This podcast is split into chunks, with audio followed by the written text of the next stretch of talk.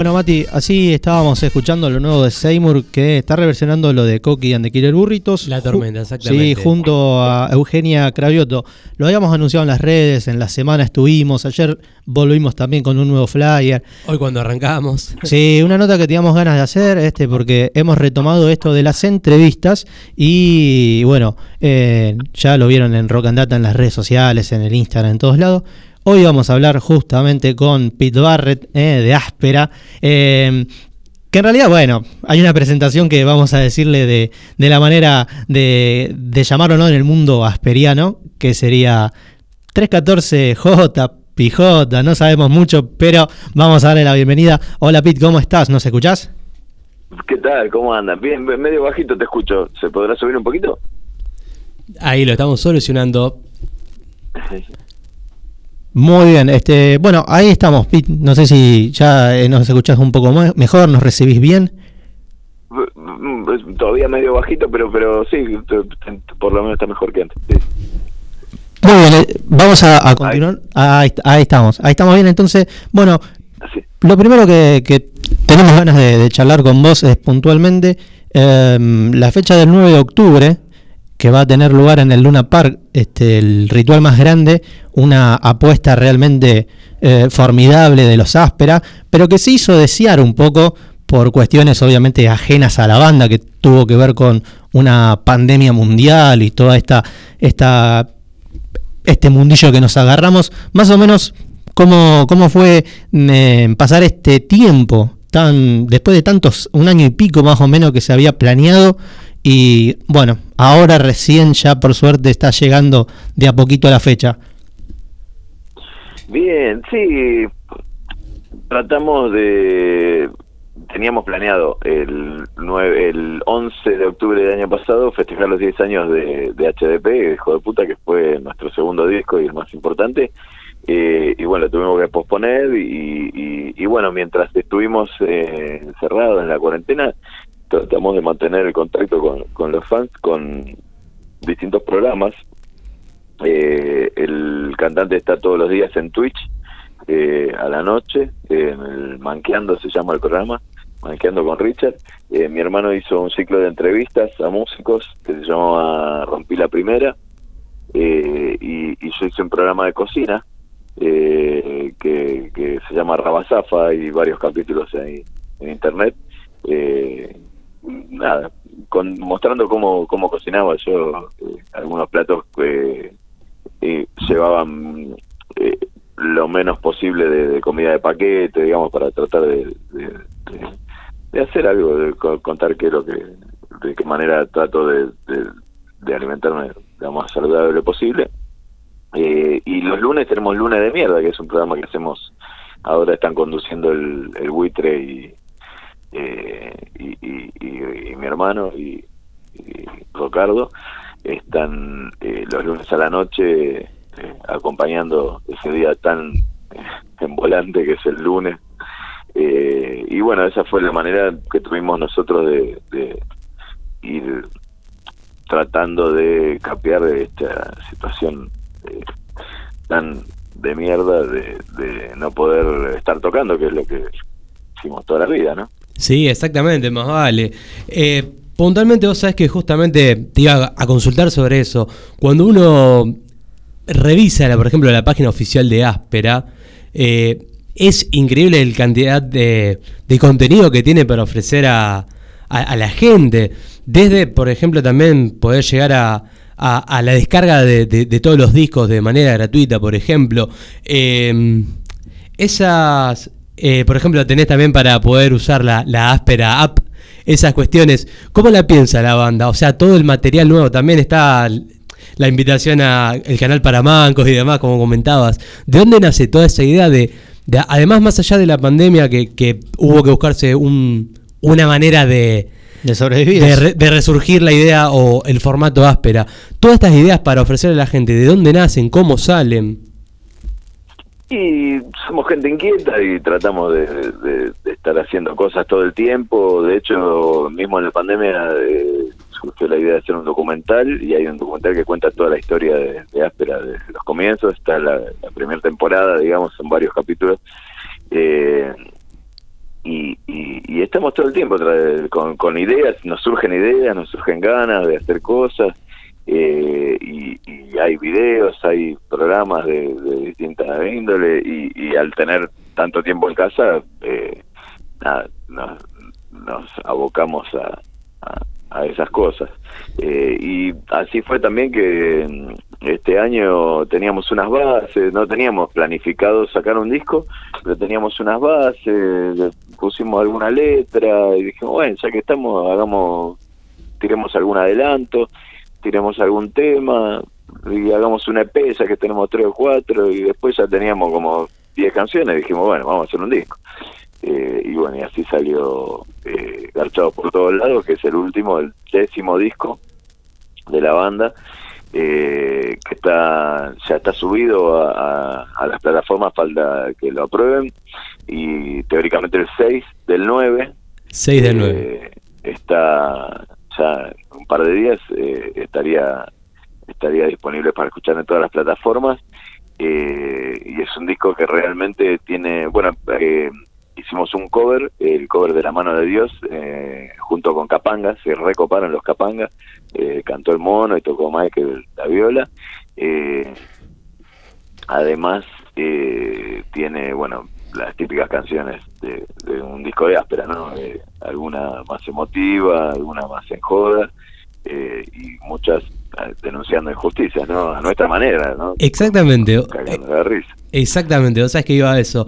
Eh, viendo aquí en el Facebook oficial de Áspera, está ya subieron, compartieron la, la tapa nueva de Garchados por todos lados, dibujo de Emiliano Mariani. y justamente me gustaba cerrar a eso porque eh, Áspera tiene eso, más allá de, de, la, de las canciones y, de la joda que por ahí uno puede llegar a, escuchar en las letras, realmente hay mucho de eso, hay mucho de denuncia, de injusticias laborales, de, país que se va a la mierda. Eh, es poco, un poco eso también áspera en sí, ¿no? Una catarsis. Sí, sí, sí, sí. Nosotros tratamos de reflejar lo, que nos pasa a nosotros. Nosotros somos laburantes y eh, tratamos de reflejar las presiones a las que se debe someter un, sometido un laburante. Eh, no, no, no tenemos una, cada uno por ahí sí tiene sus opiniones políticas o, eh, están más de acuerdo con, con, alguna posición en particular, pero eh, como banda no, no, no, tratamos de transmitir eso, sino de mostrar las eh, todas las, las, presiones que ejerce eh, que ejercen distintas instituciones, distintos distintos actores sociales y políticos sobre el individuo, ¿no?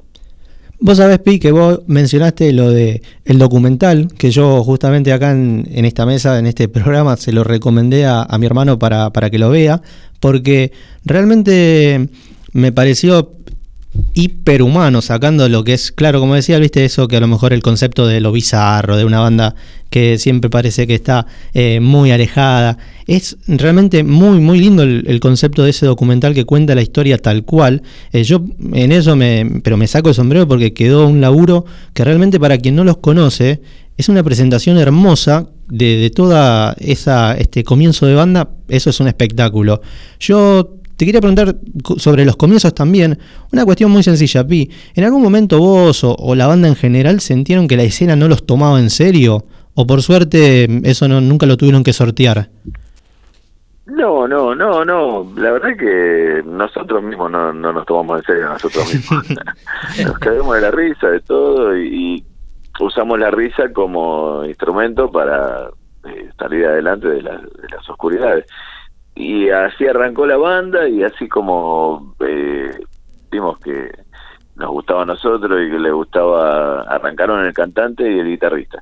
Y como vieron que se empezó, se empezó a copar más gente y, el primer disco lo editó eh, Pato Larral, que en paz descanse, que hace poquito se nos fue, eh, que también era muy amigo de mi Mariani, el, chico que hizo la etapa, eh, y él se animó y dijo, no, esto está bueno, vamos a fabricar los discos, hizo los CD, eh, creo que hizo unas remeras también para el primer show y dijimos, bueno, ya que en las redes, me acuerdo lo publicamos en Fotolog y en, Facebook, creo que el 2008 arrancamos con el Facebook y vimos que tenía aceptación grosa.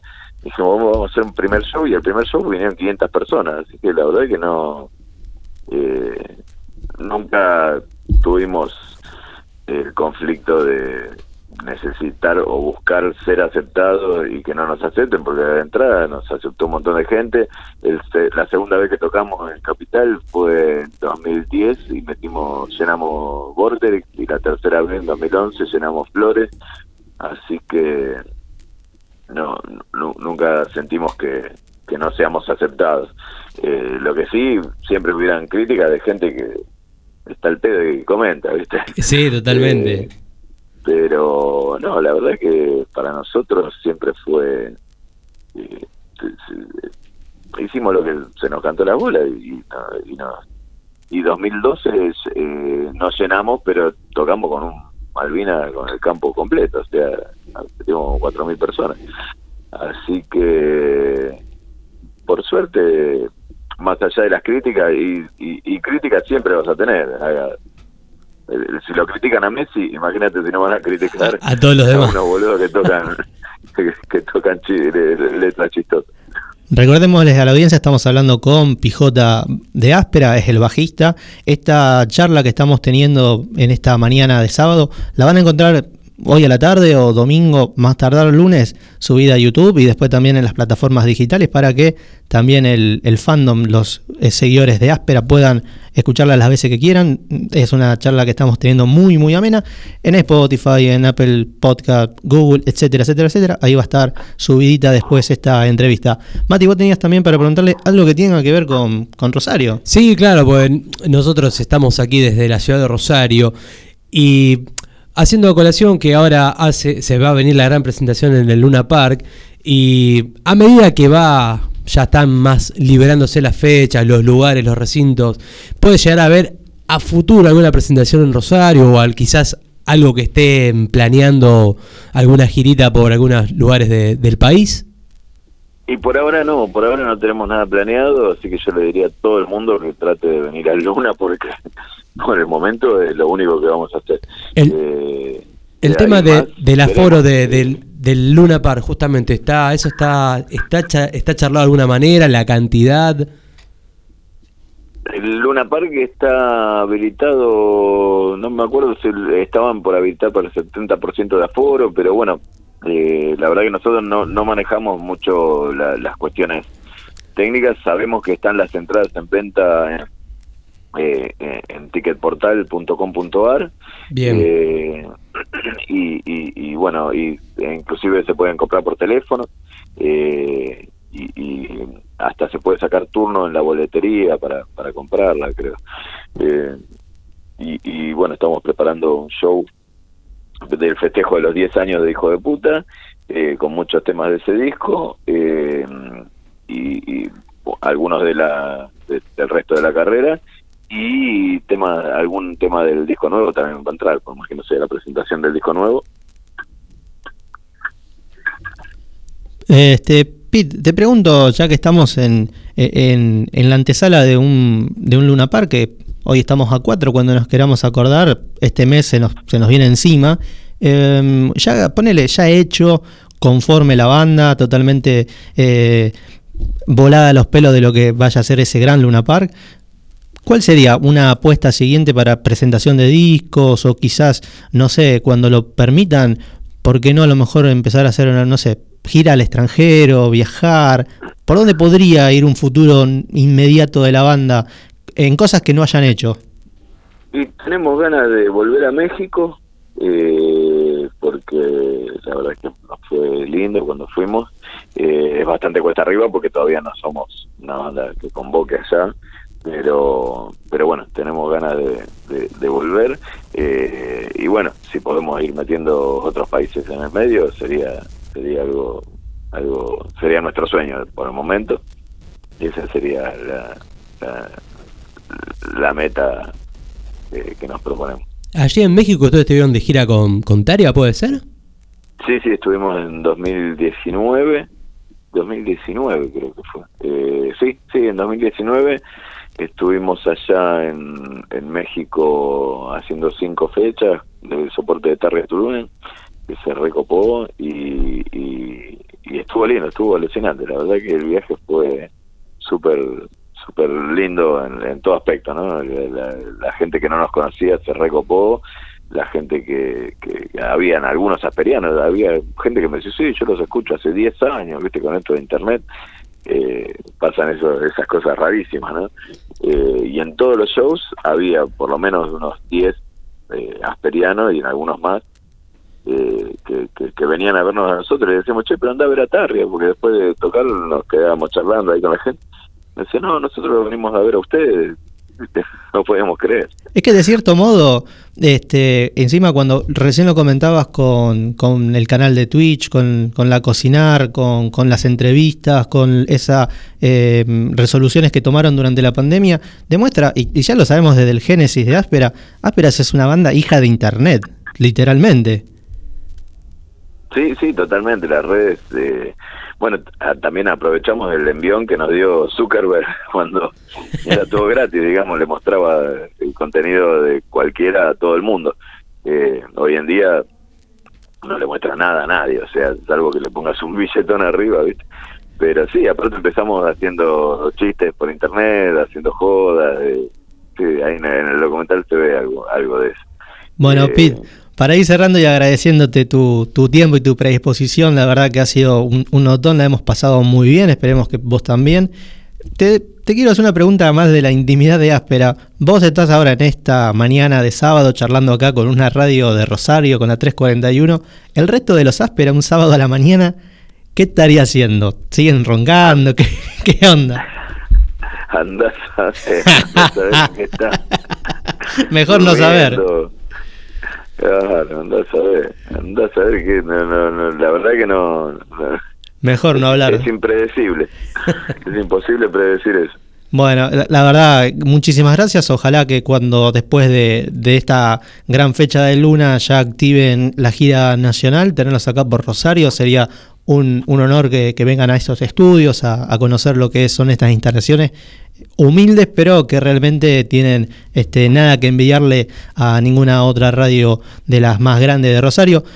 Pit, la verdad, la mejor. Vamos a ver acá hay mucha gente asperiana en Rosario, ustedes lo saben, así que vamos a empezar ya también a, empezar a, a, preguntar quién está sacando una combi, quién está sacando un micro, seguramente alguna movida de esa acá habrá. Así que la mejor para, para el 9 de octubre, para todo lo que venga previo a esa fecha y lo que venga después también. Bueno, muchas gracias, muchas gracias por el espacio chicos y sí, ojalá que podamos ir allá al estudio eh, en cualquier momento, nosotros siempre estamos eh, contentos y agradecidos de, de, que nos den espacio. Muy bien, muchas gracias Pete por, por esta charla, por esta comunicación. Aquí pasó el señor PJ o como 14J, que también es la manera coloquial de, de decirle. Ahora quiero que elijas, que mandes la canción, pero que digas por qué elegiste esta canción. A mí me, me, encanta, pero por qué la elegiste de tantas que tienen. Yo elegí esta porque puntualmente, y en parte es lo que charlamos recién con Pete Áspera es canciones cotidianas, es la vida misma, es el, el laburo, el, las cosas, el bondi hasta, hasta los huevos, es eso. Así que yo elegí esta que puntualmente es En la fila de Áspera. Vamos a escucharla y ya seguimos con más Rock and Radio.